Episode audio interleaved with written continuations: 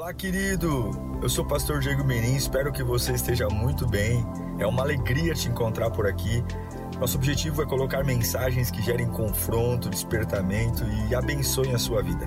Em instantes você vai ouvir um sermão e eu espero de verdade que Deus fale com você. Se você puder também me siga em, nas minhas redes sociais, sempre estamos colocando conteúdos que gerem confronto e inspiração. Eu desejo um bom sermão para você e que Deus te abençoe sempre. Vamos ouvir a palavra de Deus? Abra sua Bíblia comigo no Evangelho de Lucas, capítulo 2, versículo 36. Evangelho de Lucas, capítulo 2, versículo 36. Uma das grandes preocupações que eu tenho na minha vida é não ser um peso para ninguém. Eu sempre me incomodo muito se não estou sendo inconveniente,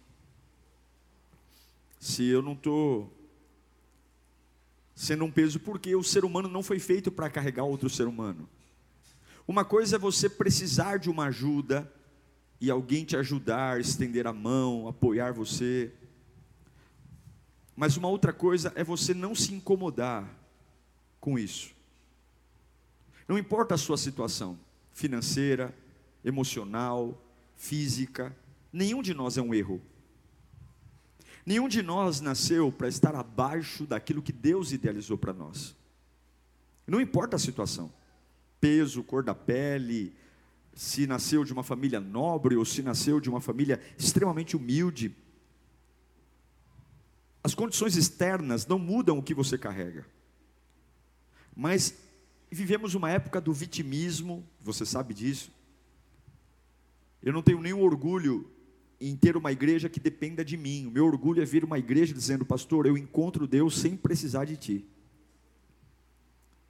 Porque eu creio que a maturidade nos faz assumir herança. Criança não assume herança. Criança tem que ter tutor, até que faça 18 anos. E muitas igrejas estão tomadas de crianças. E Deus diz: Eu não posso derramar porque vocês não são adultos. Eu vou ministrar sobre uma das mulheres, na minha opinião, mais fascinantes da Bíblia.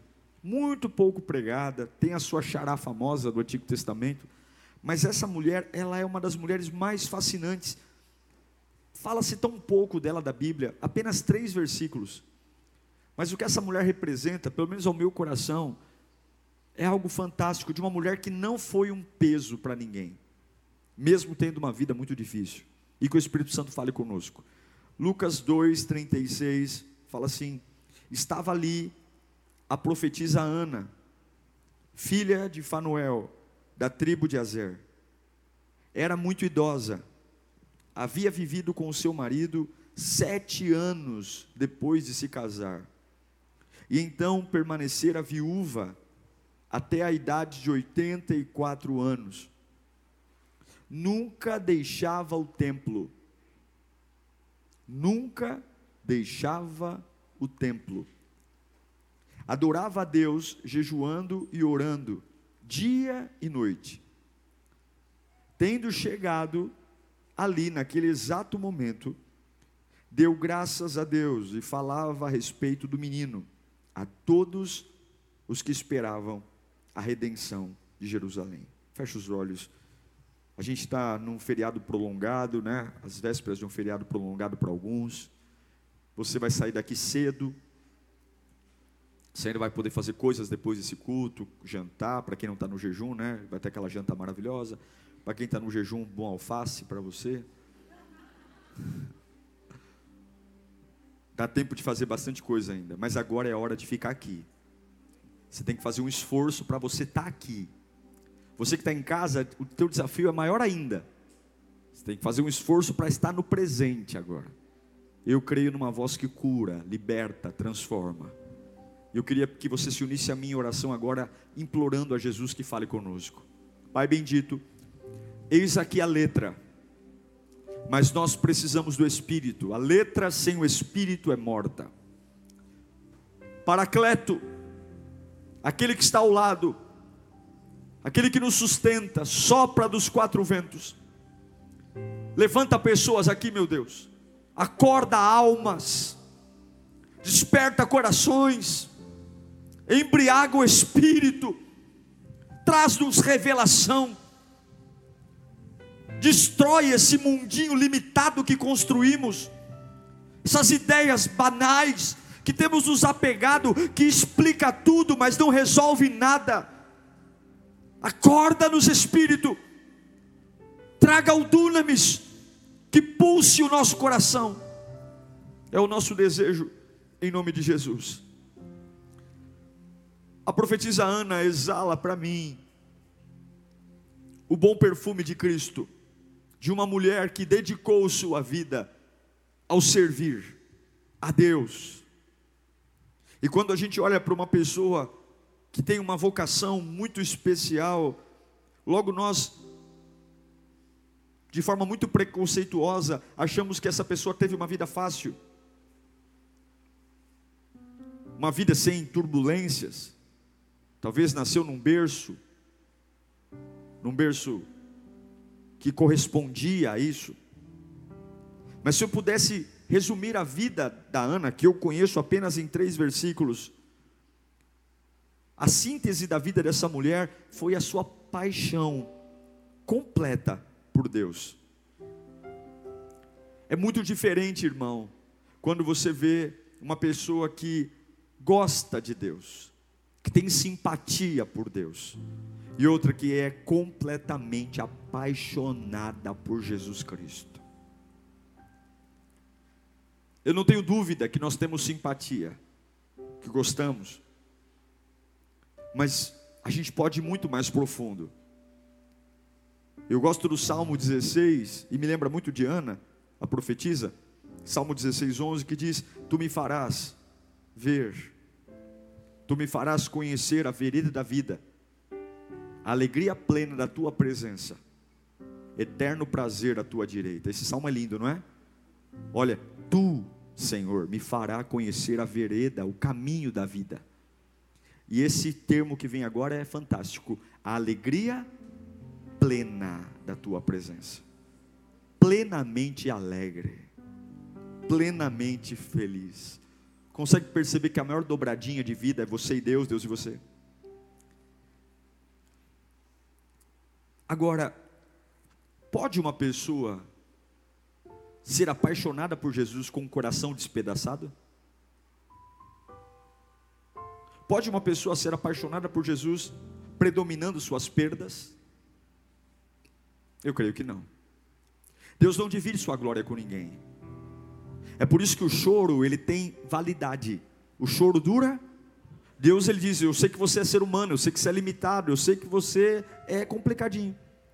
Então vou te dar um tempo para você sentir o baque da vida.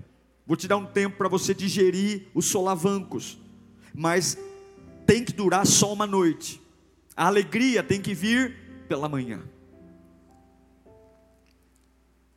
Porque dificilmente uma pessoa que vive com um coração despedaçado, ela pode ou vai viver de forma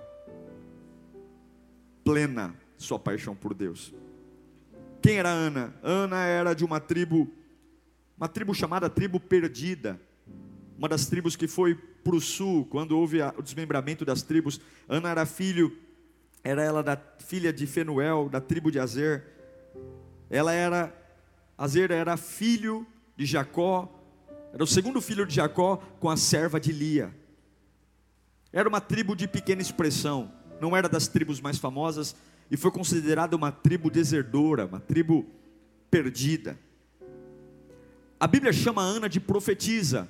Mas eu não sei se você percebeu, hoje em dia dificilmente as Bíblias fazem isso, mas havia uma página em branco quando você terminava o Antigo Testamento e começava o Novo Testamento. Aquela folhinha em branco não é que acabou a tinta da gráfica, aquela folhinha em branco simbolizava 400 anos de silêncio. Deus não falou com ninguém, Deus não usou ninguém. Haviam cultos, mas Deus não falava. Haviam pregações, mas Deus não falava. Haviam profetisas, mas Deus não falava. Imagine a dificuldade de uma pessoa ser uma profetisa e Deus a chama de profetisa numa época que Deus não fala. Que Deus está em silêncio. Imagino que tudo que Ana profetizava era o que já havia sido profetizado. E ela só repetia, porque Deus não falava. E ela era uma viúva. E talvez esse seja o principal problema para um coração estar despedaçado. Com apenas sete anos de casada, diz a Bíblia que ela ficou viúva. Apenas sete anos. E nessa época, estar viúva era uma gravidade monumental. Viúvas nesse período eram negligenciadas, ignoradas, esquecidas. A viúva era um fardo, porque uma mulher, nesta época, que era proibida de trabalhar, de ter uma vida ativa, certamente teria que ser sustentada. E quem ia querer ficar com uma mulher em casa para ser sustentada? Não é à toa que uma das primeiras missões dos diáconos eram cuidar dos órfãos e das viúvas, porque eram pesos para a sociedade. Ninguém queria, a família não queria, não, não tinha Bolsa Família na época, não tinha nada, nenhuma ajuda do governo, nada. Agora, o que me encanta nessa mulher, há, há uma briga sobre a idade dela. No original não diz que ela que ela tinha 84 anos, mas diz que ela já estava viúva há 84 anos. Pela lei judaica, uma criança, uma lei antiga judaica, a partir dos 12 anos era permitida o casamento. Se você somar os 12 anos com 7 anos de casada, que ela ficou viúva, e agora mais 84 anos de viuvez, nós podemos imaginar que Ana tinha em torno de 103 anos. 103 anos de idade.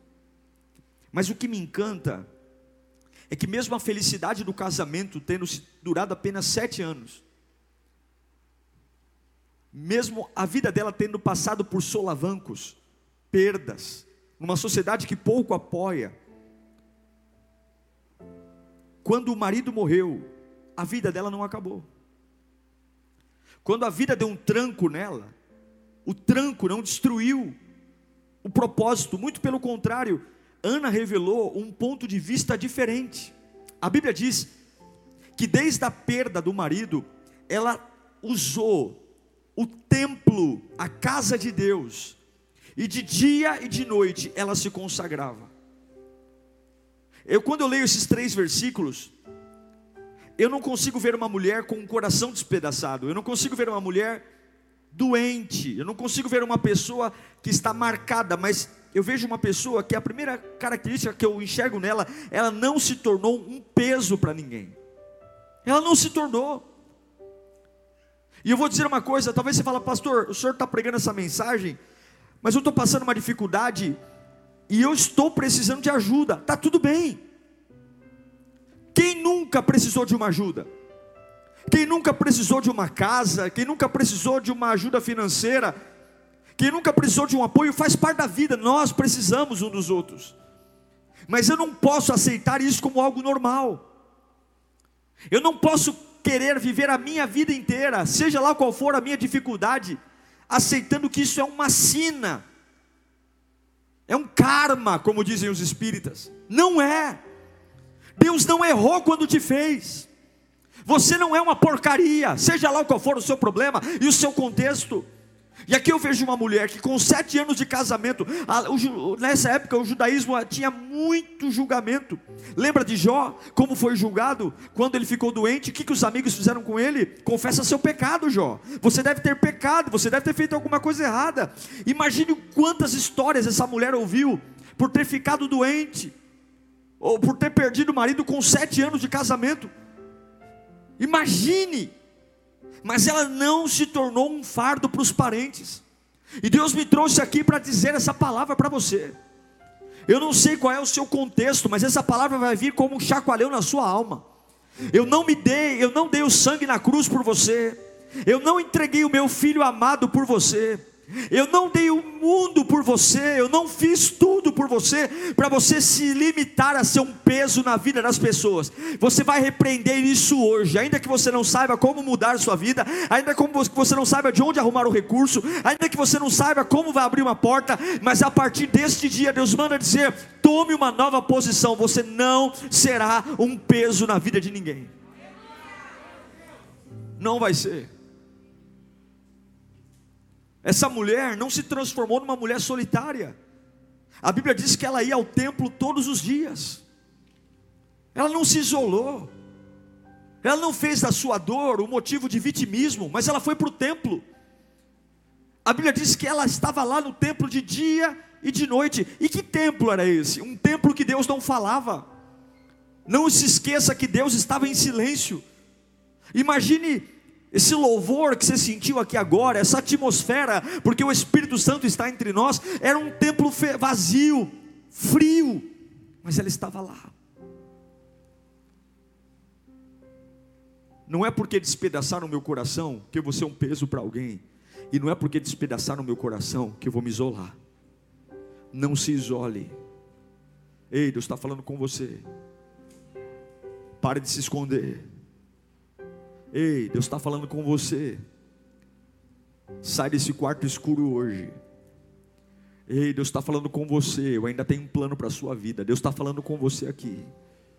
Pare, pare de alimentar o que tem que morrer e comece a alimentar o que tem que viver. Pare, pare, pare, pare, pare. Além de não ser um peso para ninguém, além de, de não se isolar, essa mulher, eu acho lindo isso, porque ela não se refugiou no passado. A Bíblia diz que ela era uma profe, e profetiza, fala de futuro ou de passado? Futuro, profecia, anunciando o futuro. E a história triste dela, o autor conta.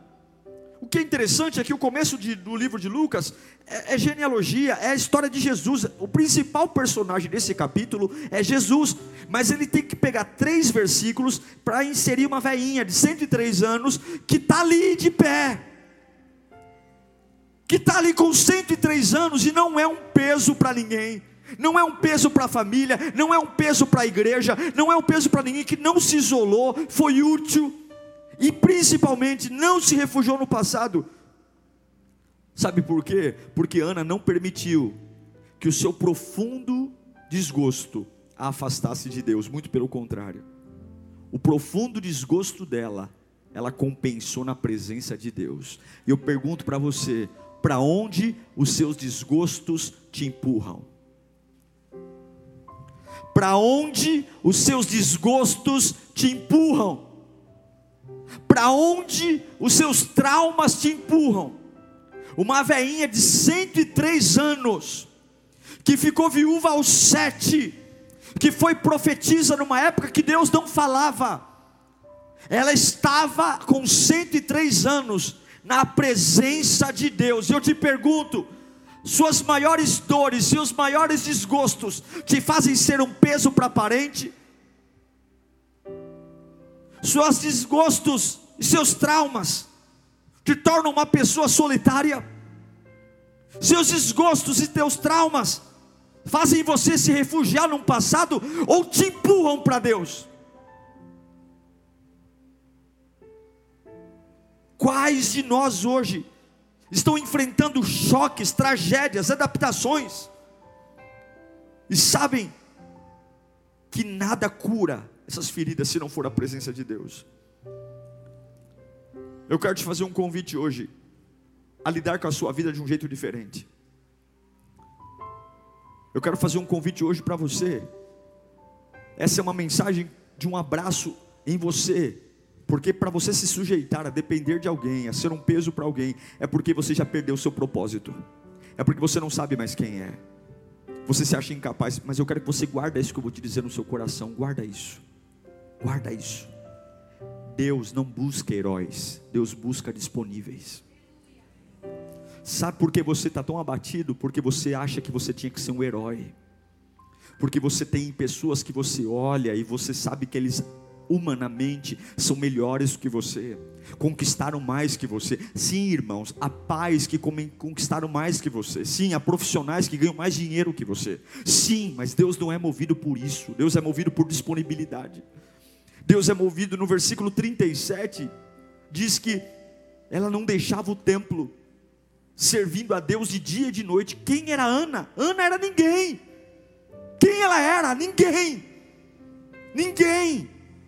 Ana não fazia parte de uma elite, a tribo de onde ela vem não era as tribos mais famosas, era muito pelo contrário, uma tribo desertora. Ela não era parente de nenhum rabino, de nenhum rei, de nenhum figurão. O pai dela era o Fenuel. Você sabe quem é Fenuel? É ninguém. É ninguém. É um personagem quase que desconhecido da história. O nome dela não aparece em nenhum outro lugar da Bíblia. Em nenhum outro lugar. Ela é uma viúva, pobre e velha, de 103 anos. O nome dela é citada uma vez na Bíblia só, e acabou. Ninguém ouve falar mais dela. Não se sabe mais nada dela, como ela morreu, para onde ela foi depois desse dia, nada. Não tem um memorial. Eu fui para Israel, não há memorial sobre ela. Não há nada, não há nenhuma homenagem, não há nenhuma estátua sobre ela, nada, nada, nada, nada, nada. O nome dela não é citado nas crônicas, nas literaturas. No entanto, o texto bíblico diz que ela era uma profetisa, porque ainda que ninguém veja valor nela, Deus ainda chama ela para uma vocação, Deus ainda chama ela para um dom, é isso que Deus quer que você entenda. Você não é um herói, você não precisa ser um herói, mas se você estiver disponível diante de Deus, sempre vai haver um chamado e uma vocação para a sua vida. Deus não está procurando o seu currículo, Deus não está procurando a beleza da sua eloquência, Deus não quer saber a aprovação das pessoas, porque você não é definido pelo que pensam ou falam a seu respeito, mas Deus quer que você esteja ali. E o que, que o coração desgostoso fez com ela? O que, que a amargura fez com ela? A amargura empurrou para Deus. E a Bíblia diz que ela estava ali de dia e de noite, de dia e de noite, de dia e de noite, uma anônima, uma pessoa comum, mas de dia e de noite disponível, disponível.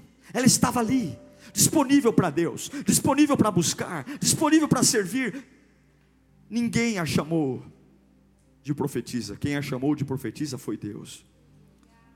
Se você estiver disponível, se você entender que Deus não procura heróis, Deus procura pessoas disponíveis.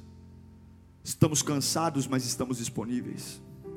Estou abatido, Senhor, mas eu estou aqui, Senhor, de dia e de noite. Aconteceram tragédias na minha vida que mudaram totalmente o curso dos meus planos, mas eu estou aqui, Senhor, eu estou disponível. Eu não era, não era desse jeito que eu queria estar hoje, não era assim, não era essa vida que eu imaginei quando eu era criança, quando eu era mais novo, mas eu estou aqui, Senhor, disponível. Depois do que aconteceu comigo Assim como Ana, muitas pessoas se afastaram, muitas pessoas não ligam mais para mim. Eu me tornei para muitas pessoas um problema, eu me tornei um peso, um fardo. Olha, Senhor, depois daquele fracasso na empresa, realmente, mas eu estou pegando toda essa angústia, todo esse coração despedaçado, e eu estou empurrando a minha vida para Deus, de dia e de noite de dia e de noite, porque Deus não está procurando heróis, Deus está procurando pessoas que hoje consigam glorificá-lo, ainda com os hematomas. Nosso mundo tem pouco espaço para fracos, irmãos. Nosso mundo tem pouco espaço para os pequenos. O nosso sistema está totalmente ligado no, no, no ser bem sucedido, famoso, endinheirado, ganhadores, grandes, heróis. Há pouco espaço para os pequenos. É uma geração que os pequenos são descartados, os comuns são jogados. Ninguém quer os comuns, todos querem os heróis, aqueles que não sangram, aqueles que tomam um tiro e não morrem, aqueles que aguentam tudo, mas talvez você, assim como eu, não seja um herói. Talvez você seja apenas mais uma pessoa comum, que tem uma vida comum, uma família comum, um problema comum, um emprego comum, uma casa comum. E está tudo bem, porque Deus nunca pediu que você fosse algo diferente disso, Ele só pediu que você estivesse disponível, de dia e de noite, de dia e de noite, de dia e de noite. Com sete anos de casamento, Deus levou meu marido, e de dia e de noite. Oh meu Deus do céu, de dia e de noite. Com isso eu aprendo que Deus não está atrás de heróis, Deus busca gente disponível. Você está disponível hoje? Não me fala da sua dor, não me fala do seu trauma, não me fala da sua tragédia. Me diga se hoje você está disponível para Ele fazer algo novo. Me fala se hoje você está disponível para ouvi-lo como você nunca ouviu. Me fala se hoje você está disponível para receber algo, porque o processo de Deus Deus é seletivo, diferente dos outros. Talvez diante dos homens você nunca foi o mais popular, o mais querido, o mais ouvido, mas eu amo o que Paulo grita em 1 Coríntios capítulo 1, versículo 27. Ele grita: "Mas Deus escolheu o que para o mundo é loucura, para envergonhar os sábios, escolheu o que para o mundo é fraqueza, para envergonhar o forte." Ele escolheu o que para o mundo é insignificante desprezado e que nada é, para reduzir a nada o que é, a fim de que ninguém se glorie diante dele, porque só há um digno de honra, glória e louvor. Vamos aplaudir aquele que é o único digno de honra, glória e louvor. Meu Deus! Glória! Você se torna um peso para alguém quando você acha que Deus busca heróis. Vira a chave. Você deixa de ser um peso para os outros quando lembra que Deus não procura heróis, Deus busca disponíveis. Segundo, nunca é tarde para sonhar. Sonhos de Deus nunca são tarde. A veinha tem 103 anos e ela está esperando. O que, que ela está esperando? As profecias se cumprirem. Quantas profecias ela ouviu do profeta Isaías, profeta Ageu, profeta Amós, profecia que viria alguém libertando o povo, e agora ela é uma profetisa num tempo de silêncio, mas ela está ali. Qual era o grande sonho de Ana? O que, que fazia essa mulher, com 103 anos, estar num templo, sem se limitar a ser um peso, sem se limitar a se isolar, a viver de passado. O que fazia essa mulher ser uma profetisa tão, tão importante? E é a Bíblia que chama ela de profetisa, não é ela que diz que é profetisa, é a Bíblia. O grande sonho de Ana. O que fazia essa mulher pulsar, veinha, cabelinho branco. Sabe quando você olha no espelho e você nem sabe quando foi que você perdeu a imagem? Que espelho foi que você perdeu a imagem? Veinha, cabelo, cabelo branco, franzina. Mas o sonho dela era como o sonho de Simeão, era ver as profecias antigas do nascimento do Messias, do Salvador, se cumprirem. Ana viveu 103 anos com essa expectativa, e mesmo com 103 anos, ela ainda esperava, sonhava no momento em que Deus enviaria a redenção a Israel, a libertação do pecado por meio de um Salvador mesmo com a idade avançada, com uma vida marcada, ela continua sonhando, e quem continua sonhando, continua vivo de dia e de noite. De dia e de noite. Qual é o grande projeto que Deus colocou na sua mão? Qual é o grande sonho?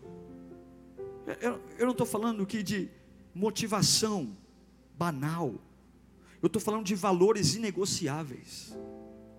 É o sonho que você diz: Isso não está na mesa, eu não ponho à venda.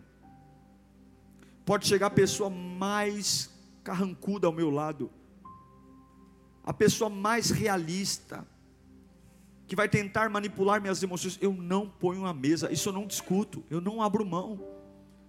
Há 400 anos Deus não fala. Sabe o que significa isso?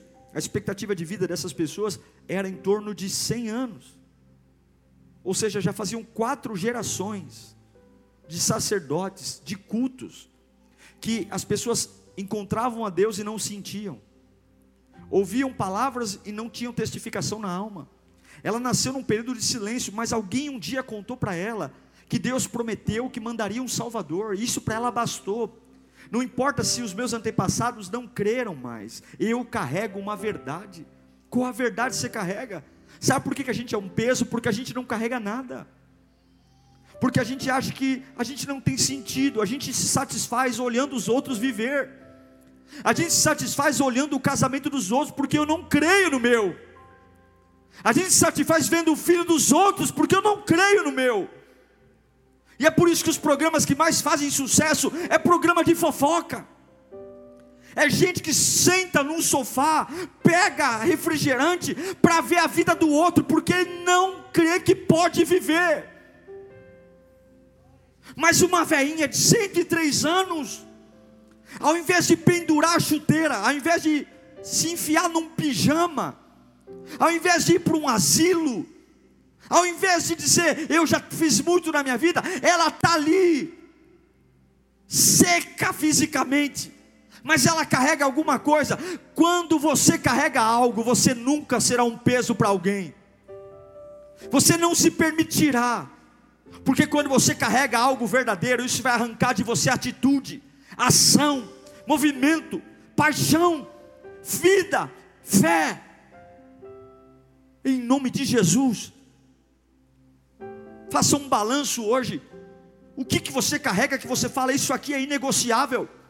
Em relação à sua família, em relação ao seu futuro, em relação ao seu ministério, ao seu chamado. O que, que você diz? Eu não abro mão disso não sei como pagar, não sei como resolver, não sei qual vai ser o caminho, mas eu não estou nem aí. Deus não disse que vai vir um Salvador, e daí que faz 400 anos que, não, que Ele não fala. Se Ele usou Isaías, se Ele usou Jeremias, Ezequiel, Obadias, sei lá se Ele usou, Ele vai cumprir. O que é? Ela não pensa em aposentadoria porque ela tem motivos nobres e dignos para continuar. Qual é o motivo nobre e digno que você vai carregar na sua alma? Que quando alguém te fala assim, deixa sua vida comigo, eu vou cuidar de você, você vai dizer, ninguém vai cuidar de mim. Você vai cuidar da sua vida e eu vou cuidar da minha. Se eu precisar de uma ajuda por uma noite, eu vou te ligar. Mas vai ser só por uma noite, porque a alegria o sol nasce pela manhã o sol nasce. Talvez eu precise de uma ajuda só um mês. E eu, mas eu não vou viver de caridade. Porque eu carrego algo que não dá tempo para estar tá na tua mão. É grande demais para estar tá na mão do homem. É, você não consegue dar conta da tua vida, você vai querer dar conta dos meus sonhos. Sai para lá. Meu sonho está na mão do meu Deus. É de dia e de noite. Fala comigo, de dia e de noite. Deus não busca heróis, Deus busca gente disponível. Nunca é tarde para você ter um grande sonho. E último, se você praticar isso, entenda que existe uma relação estreita, apertadinha assim, ó, entre constância e promessa. Elas andam quase que juntas. Fala comigo, constância e promessa. É uma relação lado a lado. Você quer ver a promessa se cumprir? Seja constante. Elas andam lado a lado. A Bíblia diz que ela ia na casa de Deus e ela pregava e profetizava de dia e de noite. A parte B do versículo 37 de Lucas que lemos, diz que ela nunca deixava o templo. Consegue colocar para mim? Nunca deixava então permanecera viúva até a idade de 84 anos e nunca deixava o templo. A Bíblia pode mentir? Nunca quer dizer que ela estava lá todos os dias. Em outras palavras, constantemente ela estava no templo. Para fazer o quê? Falar da vida dela? Curiar da vida dos outros? Para ficar fazendo fofoca? Biquinho? chamando atenção, ela ia para o templo para jejuar e orar, dia e noite. Já que eu tenho tempo, já que a vida despedaçou meu coração, o buraco que, que a vida deixou, eu vou preencher com Deus. Preencha os buracos com Deus. Se aconteceu uma catástrofe na sua vida, alguém te deixou, alguém te largou, alguma coisa te tirou, pega esse buraco que a vida deixou e preencha ele com Deus. Aqui vai ser Deus. O que eu acho lindo é que durante muitos anos ela perseverou com paciência até os seus 103 anos. E eu creio, irmão, que a constância é a rainha de todas as virtudes. A maior virtude de um homem é a constância. É estar de pé no dia frio e é estar de pé num dia ensolarado.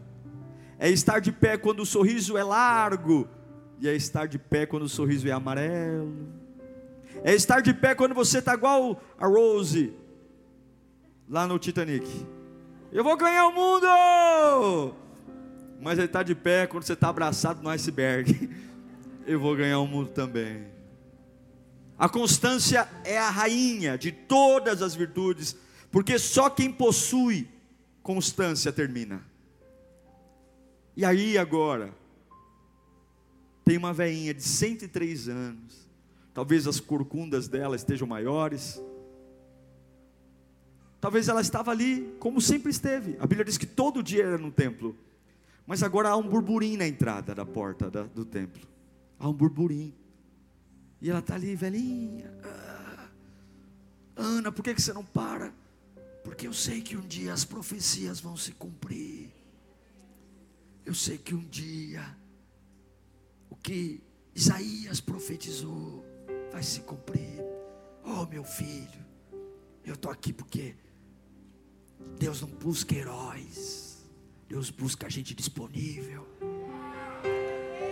Oh, meu filho, eu estou aqui porque eu tenho um grande sonho. Eu tenho um grande sonho. Se alguém diz que Deus vai cumprir, Ele vai cumprir. E daí que faz 400 anos. E eu sou constante. Aí daqui a pouco ela olha para trás. E quem vem entrando?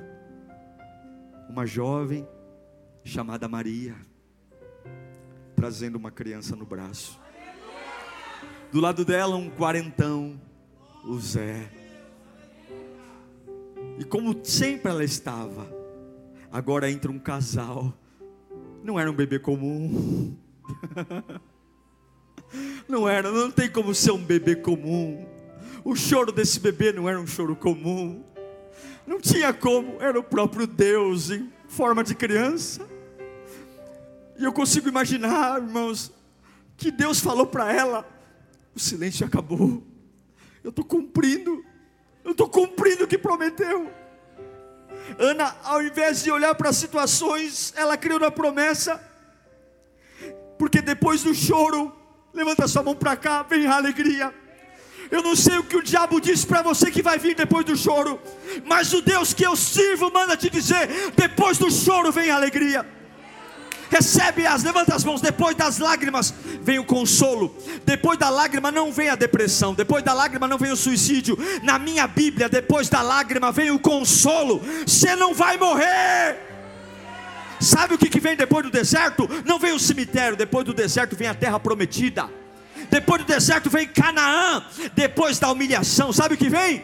Depois da humilhação não vem a loucura, não. Depois da humilhação, a minha, Bíblia diz que os humilhados, eles serão o quê? O quê? O quê? O quê? O quê? O quê? Serão exaltados. A minha Bíblia diz que depois da cruz, o que que vem? Depois da cruz vem a ressurreição.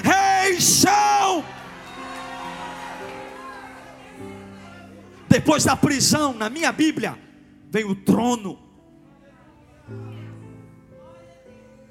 E agora, em um dia comum, porque ela ia para o templo todo dia. Imagina se nesse culto ela faltasse. Imagine uma mulher com 103 anos, esperando um dia que a profecia se cumprisse, mas nesse dia ela se desse o direito de falar: Eu vou descansar, eu vou tirar um tempo para mim, eu mereço férias. Imagine se nesse dia ela ficasse com uma dor de cabeça tão forte e diria: Eu não vou, eu não vou.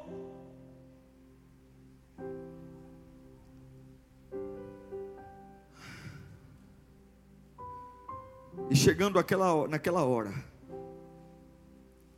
dava graças a Deus e falava a respeito do menino. Em que hora?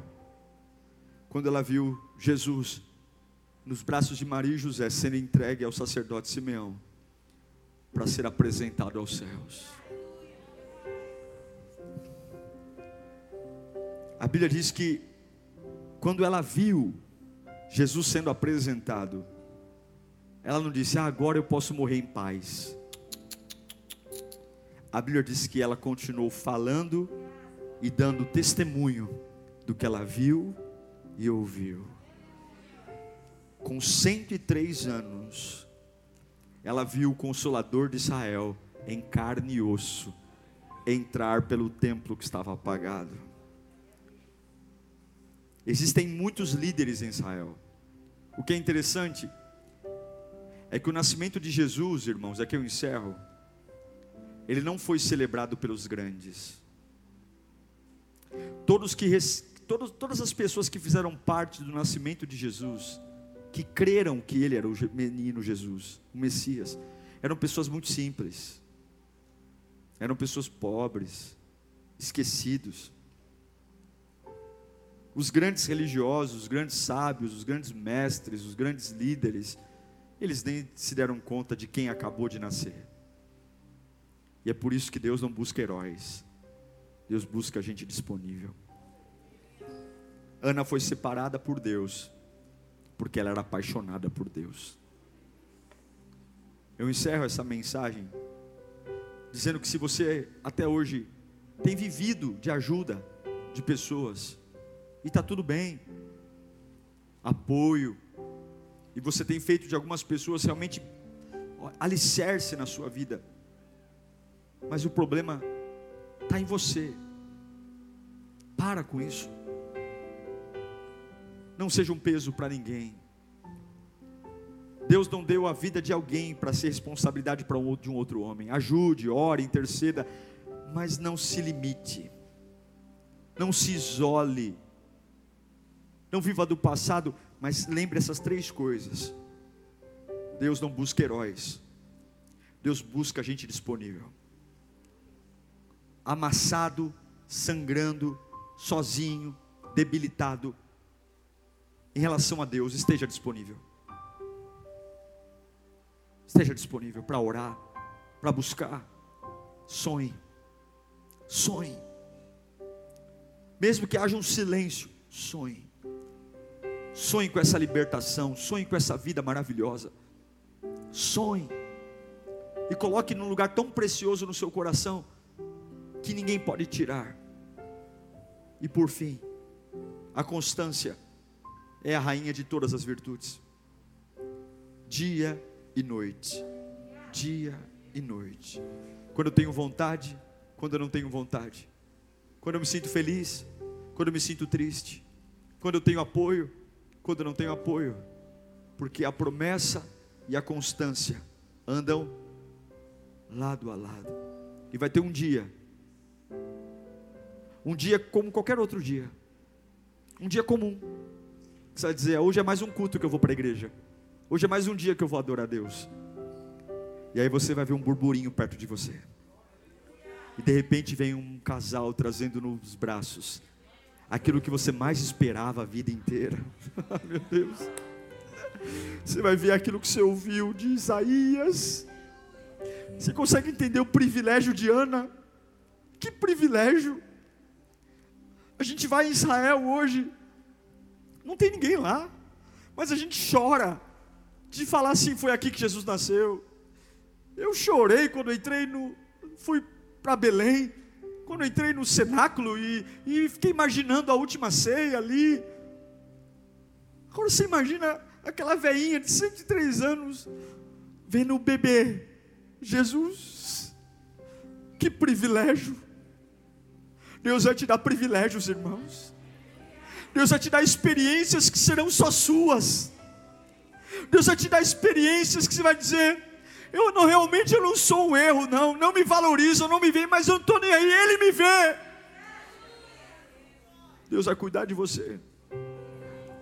Eu queria que você fechasse os olhos agora. E você olhasse para tudo que te alimenta, que não for do Senhor. E Deus vai te dar força para você começar a se desconectar disso agora.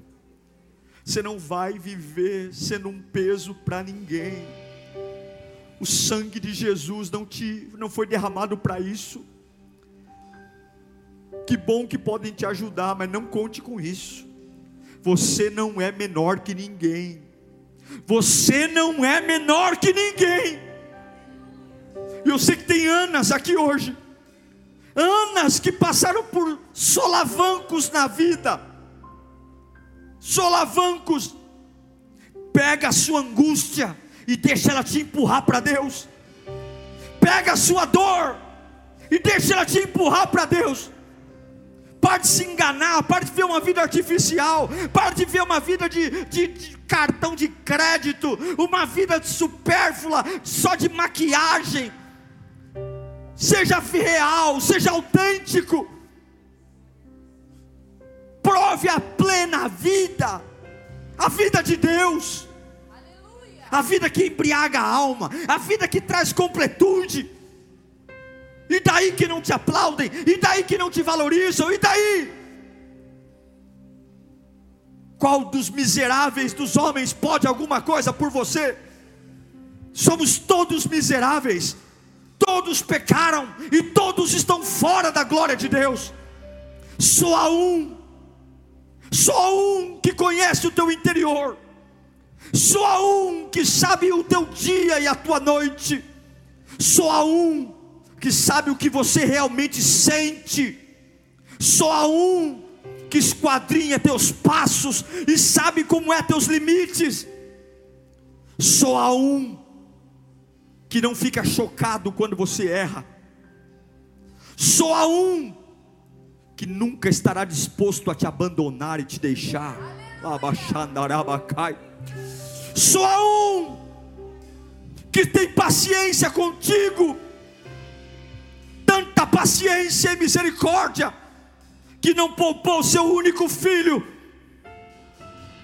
Você não merece ser um peso para ninguém, porque você não é digno de pena, você é digno de glória, porque o Rei mora em você.